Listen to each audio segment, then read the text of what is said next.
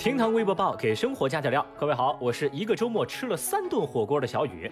话说啊，我发现现在在微博上真是什么人都有。举个例子嘛，有的人永远年轻，永远热泪盈眶；而有的人永远智障，永远热衷抬杠。那正在听节目的您，认可咱这个结论吗？认可的朋友，节目下方评论区来扣个一。嫌丈夫五二一没发红包，自导自演绑架案。最近，河南叶县一男子报警说自己的妻子被绑架了，绑匪索要赎金三万块。接警后，警方出动一百五十余警力展开调查和线索的排查。终于，警方在一处麦田旁找到了这位男子的妻子，但是呢，没有发现绑匪的踪迹。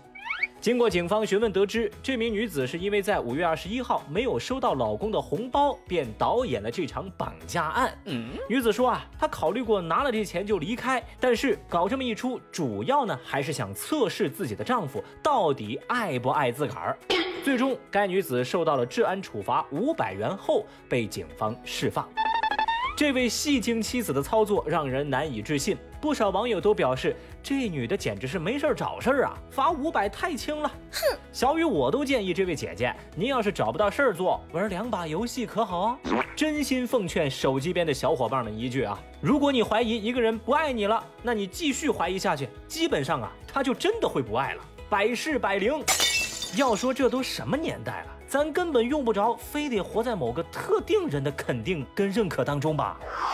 为讨好男友服用空运催乳剂丰胸。最近有媒体在微博上报道说，河北一位女生为了达到丰胸的效果来讨好男友，长期服用一款名为空孕催乳剂的药物，出现了严重胸部胀痛、渗出乳汁等不良的反应。这名女孩说啊，是她的男朋友在网上发现了这个药之后，劝女孩服用的，还说这是从日本代购回来的，杠杠的。卖家称服药之后能增加两到三个罩杯哦。不过专家表示，这个药并不符合国家药品的标准要求，可能是劣质人工合成制剂，药当中的不稳定成分会影响正常激素分泌，甚至可能会导致更严重的后果。好吧，来跟您画个重点啊。这个是她男朋友发现了药之后劝女孩服用的，神经病啊！对此，不少网友就说：“女孩，你为什么要讨好男朋友啊？换个男朋友不香吗？姑娘，离这男的远点儿，坑爹呀！”有一说一哈，在美貌与身材的基础上建立起来的感情，风险大，自尊低。但这事儿啊，最让小雨感到愤怒和无语的就是，我在查看完事件的完整报道之后，并没有发现一丝丝儿女孩非得讨好男朋友的意思。这事儿呢，根本就是男孩子嫌弃女孩的身材，诱导哄骗女孩子服用药品。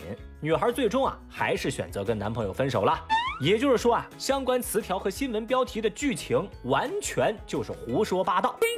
小雨，我就寻思哈，现在这热搜榜都停更了，有些媒体的骚操作就大可不必了吧？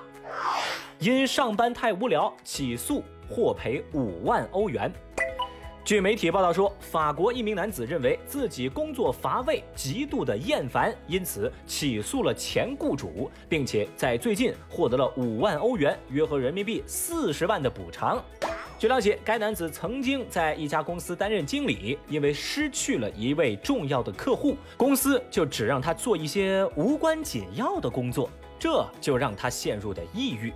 法官认为，工作当中无聊和疲惫的伤害是相同的，于是就判决男子胜诉，前公司要赔偿他。太厉害啦！有专家说，这是首起因为职场无聊而胜诉的官司。这条仿佛来自于外星的新闻，让众多微博网友坐不住了。有人就说啊，还有这种操作啊？如果可以，我能告到公司破产哦。还有人则表示，我工资低，我抑郁了，能赔钱不？一个字，绝。坦率的讲，这事儿本质上并不是因为工作无聊，而是职场人士见怪不怪的变相裁员的小伎俩。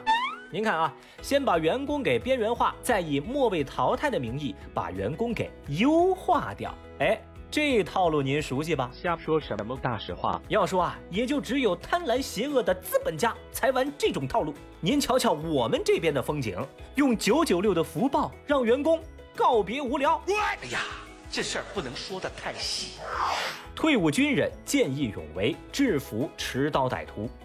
最近，吉林白山一处便利店遇到了歹徒持刀行凶。退伍军人出身的出租车司机张师傅到店购物时，见这个售货员神色紧张，偷偷向其求助。后来，行凶男子直接劫持人质。这个时候，张师傅就跟这个凶徒开始对峙。为了转移持刀男子的注意力，张师傅主动与其攀谈。期间，持刀男子情绪激动，张师傅瞅准时机，一个后摔，直接将歹徒撂倒。目前，该男子因涉嫌寻衅滋事被公安机关刑事拘留。没错啊，这就是传说中的神秘组织——中国退伍老兵，专业打击违法犯罪，几十年如一日。Excellent。当业余的歹徒遇上专业的军人，那当然就只有扑街的份儿喽。不得不说啊，军人就是退伍了，那颗正义的心也永远不会变。节目最后为所有的军人点赞。好了。以上就是今日份厅堂微博报喽，记得打开你的手机淘宝，在搜索栏输入暗号“刀刀主播小雨哥”，领取小雨为您准备的购物红包哦。刀是唠叨的刀，雨是宇宙的雨，别记错了哟。拜拜。